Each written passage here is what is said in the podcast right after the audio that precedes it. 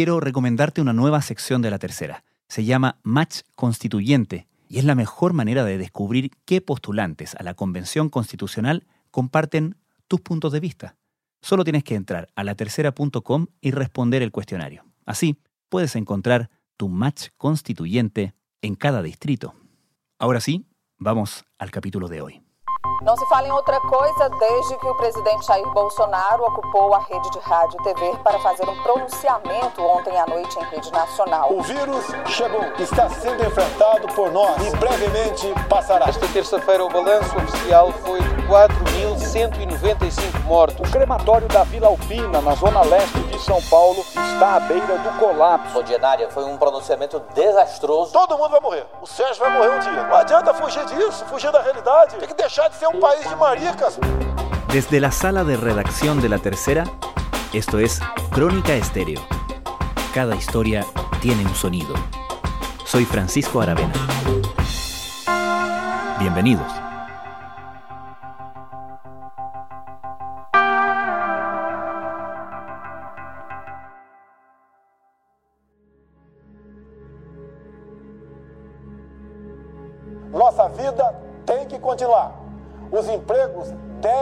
Mantidos. O sustento das famílias deve ser preservado. Devemos sim voltar à normalidade. Desde el principio de la pandemia, Brasil se hizo notar. La postura, las declaraciones y la reacción del presidente Jair Bolsonaro causaron polémica y preocuparon a los expertos. Caso fosse contaminado pelo vírus, não precisaria me preocupar. Nada sentiria ou seria, quando muito, acometido de uma gripezinha ou resfriadinho. No pasó mucho tiempo antes de que los temores se demostraran justificados. Personal sanitario al límite. Este hospital improvisado en Sao Paulo, la ciudad más grande de Brasil, trata de hacer frente al aumento de casos de COVID-19. Los expertos han advertido que es necesario un confinamiento estricto para frenar el virus. Hoy, Brasil es el segundo país con mayor número absoluto de muertes por COVID, detrás de Estados Unidos, y el primero en el promedio móvil de siete días. Esta semana ha contabilizado cerca de 4.000 muertes diarias, y tratándose de una pandemia, el problema de Brasil no es solo de Brasil. Todo el continente y el mundo está pendiente de lo que pasa en ese país y de las medidas que el gobierno está tomando o dejando de tomar el director de la Organización Mundial de la Salud advirtió si Brasil no se lo toma en serio, afectará a todos los vecinos y más allá. ¿Cómo se está viviendo esta ola en un país que ha sido definido como un ejemplo de todo lo que puede salir mal? Eh, Brasil eh, en las últimas horas, en los últimos días, eh, no solamente es el país que más muertos tiene en el mundo, pero responde por un cuarto de los muertos en todo el mundo. Entonces algo que, sorprende mucho y, estamos viendo también otros países de la región, incluso Chile, teniendo resultados muy, muy preocupantes y, y ahora vemos que es un problema regional y que el mundo eh, entiende que eh, Latinoamérica y Brasil, Brasil especialmente sobre todo, pues son un problema sanitario para todos los países. El cientista político Paulo Alfonso Velasco es profesor de política internacional de la Universidad del Estado de Río de Janeiro. Por eso que, vamos, es, es casi imposible eh, encontrar un país en el mundo que permita hoy día la entrada de brasileños, por ejemplo. ¿no? Entonces yo creo que es una cuestión que sí que afecta mucho la imagen del país, de toda la región, delante de, de, todo el mundo en estos días. Los enterradores de Brasil jamás tuvieron tanto trabajo. Las morgues desbordadas no pueden enterrar con la rapidez suficiente a los fallecidos. Nunca morreram tantas pessoas vítimas de Covid-19 num só dia no Brasil. Esta terça-feira o balanço oficial foi de 4.195 mortos. ¿Y cómo es el debate interno? ¿Cómo se está discutiendo tanto entre especialistas y el gobierno como entre autoridades locales y autoridades centrales respecto de las medidas que se están tomando o dejando de tomar en estos días? Ha cambiado un poco a lo largo de los meses. Eh, al principio, hace como un año, pues no, había ningún tipo de diálogo y, lo que veíamos siempre era el gobierno eh, federal brasileño, el gobierno Bolsonaro, pues menospreciando al máximo eh, el problema de, de, la pandemia y diciendo que es tratado de una pequeña gripe y demás. Y, y así fue durante varios meses. Pero eh, cuando miramos la realidad más actual y más crítica en Brasil, pese a los cambios continuos en el ministro de Salud, porque ya estamos en el cuarto ministro desde que empezó la, la pandemia, pese a los cambios de, de ministro, pues el, el, discurso del gobierno federal brasileño es un discurso hoy un poco más consciente eh, de la gravedad del asunto y de la necesidad de, por ejemplo, mejorar el acceso a las vacunas y negociar con los laboratorios internacionales la llegada de más vacunas eh, a Brasil porque estamos todavía muy lejos de otros países. Entonces es una cuestión diplomática hoy ya muy clara. Tenemos a un nuevo ministro de Exteriores que anteayer, en el día que tomó posesión, pues dijo muy claramente que su principal función va a ser buscar nuevas vacunas para la población brasileña. Es decir, el discurso del gobierno brasileño hoy es un, un, discurso que se acerca un poco más al discurso de los especialistas y de los gobernadores de algunas provincias brasileñas, estados brasileños como el estado de San Pablo. El gobernador eh, John Doria ha sido siempre muy crítico del gobierno Bolsonaro, eh, acusándolo de haber retrasado mucho la, la compra de las vacunas y eh, poniendo al Bolsonaro, que hoy en día ya ha sido su aliado, pero hoy en día es su rival político, eh, colocando a Bolsonaro como el gran responsable por la dramática y crítica situación que tenemos en el país. Tragédia para o Brasil diante de uma pandemia ter um presidente da República que é negacionista, que despreza a vida, que ofende a existência.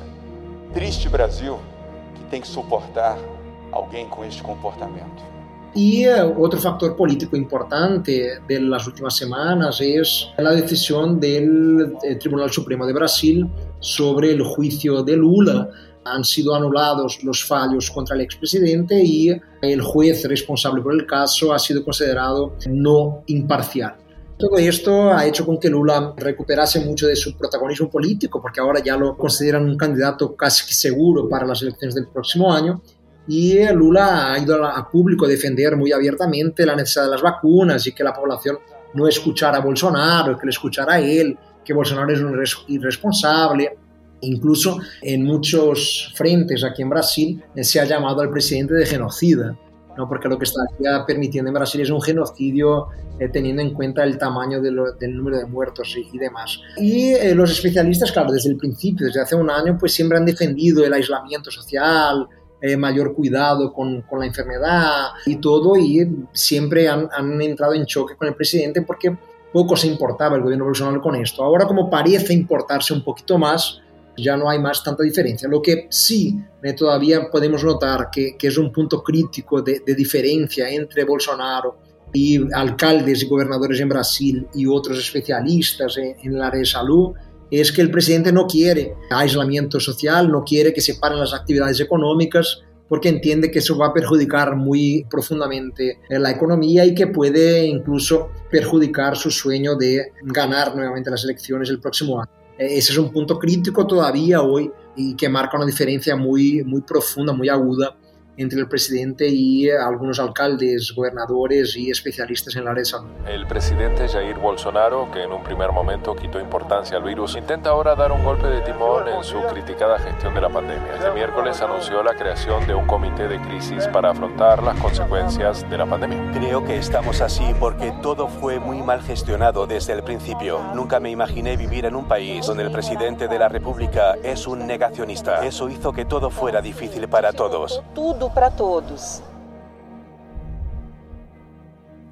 Cuando hablas del cambio de tono del gobierno, ¿te refieres al gobierno institucionalmente o también al presidente Bolsonaro él mismo?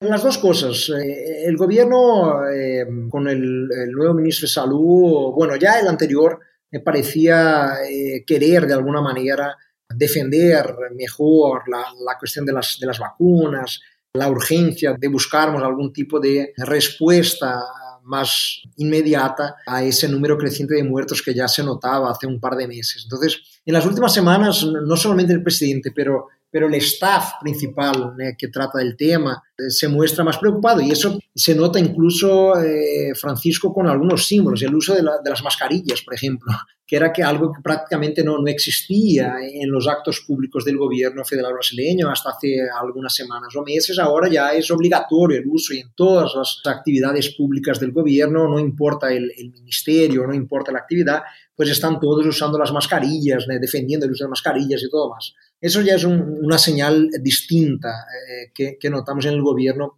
Y el presidente sí, yo creo que, que sobre todo después de la cuestión sobre Lula, el presidente empieza con otro tono, otro discurso, usando mascarillas y diciendo que las vacunas sí que son importantes. Ha dicho que todavía no está seguro si él propio va a vacunarse pero hace un par de meses él decía que no, que no se vacunaría, que es algo que cada uno tendría que elegir eh, libremente y que nadie podría ser obligado a vacunarse. Ese era el discurso hace poco tiempo. Y ahora parece haberlo cambiado, dice que sí que las, las personas deben vacunarse. Es decir, hay un cambio de retórica que me parece que es es importante porque eh, la imagen del gobierno estaba siendo muy perjudicada eh, en los últimos meses porque lo, que vivimos en, Brasil es un, es un, drama absoluto. Y hasta hace muy poco tiempo él básicamente se limitaba a querer agradar a sus apoyadores, que son negacionistas y que no se creen en la enfermedad y que no se importan con las vacunas. Y ahora por lo visto se ha dado cuenta de que tiene que hablar para el público brasileño en general si pretende ganar las elecciones del próximo año.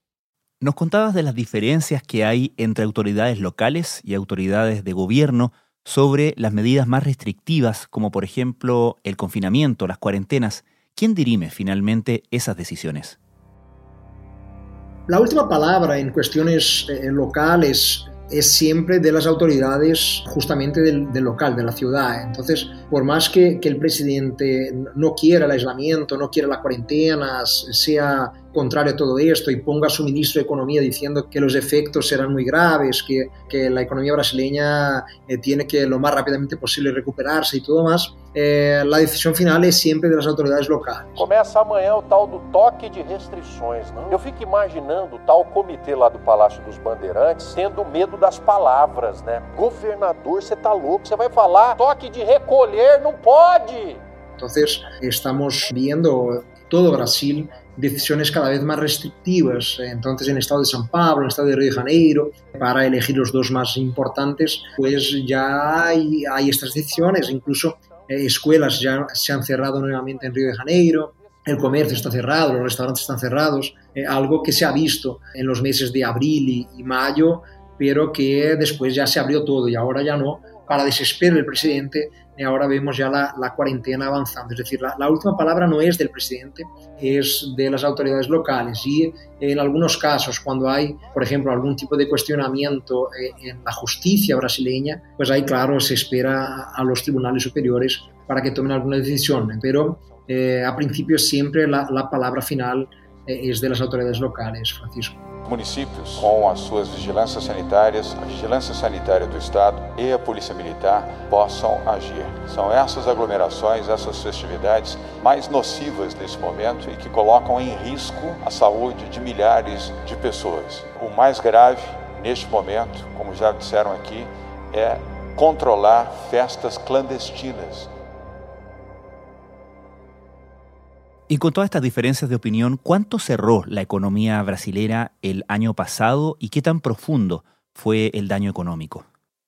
El daño económico es importante, pero no tan grande como en otros países. La, reducción del Producto Interno Bruto brasileño el año pasado fue de, poco más de 4%. Es decir, es una caída importante, eh, claro que sí. El desempleo eh, está en un, en un nivel muy, muy preocupante en Brasil tenemos récord de desempleo en el país ahora. Entonces, claro que la economía ha sido muy afectada. Y eh, durante muchos meses, en el año pasado, las actividades eh, económicas, eh, sobre todo las no esenciales, estuvieron interrumpidas en Brasil. Durante tres meses todo se cerró, claro, no las actividades son reconocidas como esenciales, pero prácticamente todo se cerró. Claro que la producción agrícola continuó, la producción industrial de alguna manera se mantuvo, pero, pero hubo una interrupción de, de buena parte de lo que son los servicios en Brasil, restaurantes, eh, servicios de entretenimiento, el comercio fue muy perjudicado. Entonces todo esto se paró, las obras incluso también quedaron paralizadas obras públicas de infraestructura, también se paralizaron durante muchos meses. Ahora no estamos en ese nivel,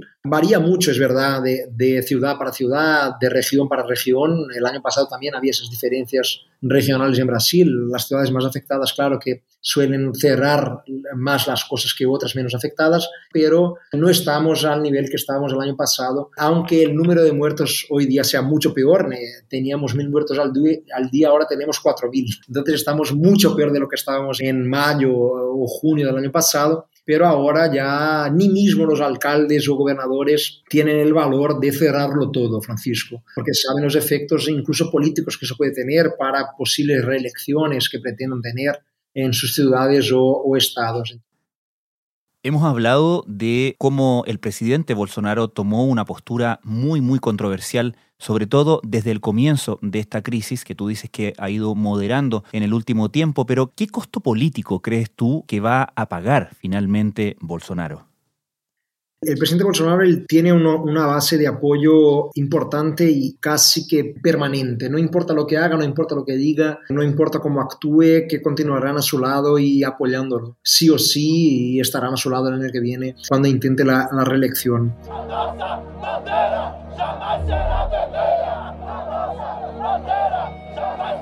Nuestra bandera jamás será roja, corearon los partidarios de Bolsonaro pero muchos que votaron por él en 2018 pues ya no lo apoyan más, sobre todo por las cuestiones relativas al modo como se gestionó la pandemia. Es muy sintomático eh, la pérdida de apoyo del presidente en algunos sectores que votaron a su favor en 2018 porque no querían que la izquierda ganara en Brasil, pero que reconocen que ha sido absolutamente irresponsable. Entonces hay un efecto político, sí, claro, eh, los políticos de oposición pues intentan ganar protagonismo con eso, ya me eh, referido al, gobernador de San Paulo, Joan Doria, que desde el principio se ha colocado como un líder en su estado en el enfrentamiento a la pandemia. Y eh, en la sociedad en general se percibe al, presidente como un, un líder que no ha sabido dar la debida importancia a la crisis que enfrentábamos ya hace más de un año. Eh, y que se dio cuenta muy tarde de que no se trata de una simple gripe y que es una cuestión muy, muy seria. Pero continúa teniendo un apoyo muy importante en una parcela de la población que son justamente los que no creen en vacunas, son los que no creen en la ciencia, son los negacionistas, tienen una base ideológica muy problemática, podemos decir. Exhibieron pancartas a favor de la monarquía y de la familia. Pero yo creo que sí, que cuando pensemos en las presidenciales del año que viene, puede que todo esto cobre un precio bastante alto y que a lo mejor no consiga la reelección por mucho de lo que ha hecho a lo largo de este año y pico. Claro que tenemos mucho tiempo todavía por delante, eh, a ver cómo reacciona la economía brasileña tuvo alguna popularidad en su momento por el auxilio eh, económico que dio a la parte más pobre de la población, que ahora ha vuelto a dar, el auxilio emergencial, que fue durante algunos meses de 600 reales, ahora es un poco menos, pero eso le dio popularidad, pero vamos, no, no va a durar hasta las elecciones, no puede durar para siempre, Brasil no tiene dinero para mantener este auxilio permanentemente. Entonces, eh, a medida en que se retire el apoyo, el auxilio emergencial, pues va a volver esa imagen de un presidente que ha sido responsable y que ha, vamos, eh, ayudado mucho en, en el tamaño de la crisis que tenemos. En septiembre, Jair Bolsonaro alcanzó el 40% de popularidad, el mejor dato desde su elección. Muchos analistas atribuyen el buen resultado a esta ayuda financiera que ha alcanzado a 67 millones de brasileños. En 2018, el presidente triunfó en todas las favelas de Río de Janeiro ¿Y cuánto se estima que representa ese público duro, incondicional de Jair Bolsonaro? Se, estima que algo alrededor del 10%, entre 10 y 15 como mucho, ¿no? no hay un número exacto, eso varía un poco de encuesta para encuesta, eh, pero aún así es un número importante. Si consideras el número de votantes en Brasil, tener el apoyo de algo en torno de 10-15% eh, de los electores es algo muy, muy importante, pero nada que le asegure, por ejemplo, una victoria el año que viene. Pablo, mencionabas que ahora parecía haber un poco más de consenso, un poco más de conciencia incluso por parte de las autoridades de la gravedad de la situación. Si uno escucha a los especialistas en Brasil, ¿existen razones para tener cierto optimismo, para vislumbrar que se está por lo menos en camino, en la dirección correcta para empezar a controlar esta situación o no? Francisco, eh, desafortunadamente no, no, hay una una situación muy clara eh, sobre eso. Es decir, no, ningún especialista puede eh, determinar, y, mucho menos cualquier político, eh, cuándo tendremos en Brasil una situación más o menos controlada o segura em quanto ao, ao Covid. O governo de São Paulo anunciou o início da imunização contra o coronavírus para novos grupos etários a partir da semana que vem. Eh, se está vacunando la gente en algunos estados, pues eh, la idea es hasta mediados finales ahora de, de abril vacunar eh, la población hasta 60 años, eh, pero es muy poco todavía, porque no se sabe cómo será en mayo, cómo será en junio, a cada dos por tres aquí en Río de Janeiro, que es la segunda más importante ciudad del país, pues se para la vacunación porque faltan vacunas y después llegan a la semana siguiente y se retoma la vacunación. Está todo muy incierto, es decir, no, no se sabe el momento en que podremos decir que ya gran parte eh, de la población está vacunada y que ya hay la posibilidad de, de obtener el mágico número del 70% de la población vacunada para la, la inmunidad de rebaño. Es decir, no, no, no, se tiene ninguna idea de cuándo llegaremos a eso y no se sabe si al final de este año ya tendremos eh, un, un, porcentaje importante de los brasileños vacunados eh, que puedan traer una tranquilidad, una esperanza un poco mayor de, de imunización. A cidade de São Paulo conta com cerca de 500 postos de vacinação e na semana que vem, quando começa essa nova etapa, os mega drive-thrus também voltarão a funcionar. Eh, los movimientos políticos se están haciendo, a veces de manera muy lenta, pero se están haciendo, vacunas eh, se están siendo negociadas, eh, se están comprando, se están produciendo, pero todo, eh, todo es muy lento, todo es muy difícil, eh, todo tarda mucho, entonces se establecen a veces calendarios que no se cumplen eh, y así seguimos, ¿sabes? Con 4.000 muertos al día, vamos, hemos doblado el número de muertos en pocas semanas, eh, teníamos 1.500, 2.000 hasta principios de año, ahora ya hemos superado la marca de los 4.000 es, es, algo absolutamente increíble y lamentable, pero no, desafortunadamente, Francisco, no, no hay ninguna eh, previsión más exacta de, de cuándo alcanzaremos un, una situación más, más estable eh, o más segura. Uh, y mientras no lleguemos a eso, pues continuaremos siendo vistos por el mundo como una amenaza sanitaria a todos. Los entierros nocturnos ya son cotidianos en Sao Paulo. Los sepultureros no dan abasto. En Río de Janeiro vacían las tumbas más antiguas para hacer hueco. En Brasil mueren casi 4.000 personas por COVID al día. En marzo hubo 66.000 muertos. Brasil ha vacunado completamente apenas a 5 de sus 211 millones de habitantes. Paulo Alfonso Velasco, muchas gracias por esta conversación. Francisco, encantado como siempre hablar con ustedes. Un saludo, hasta la próxima.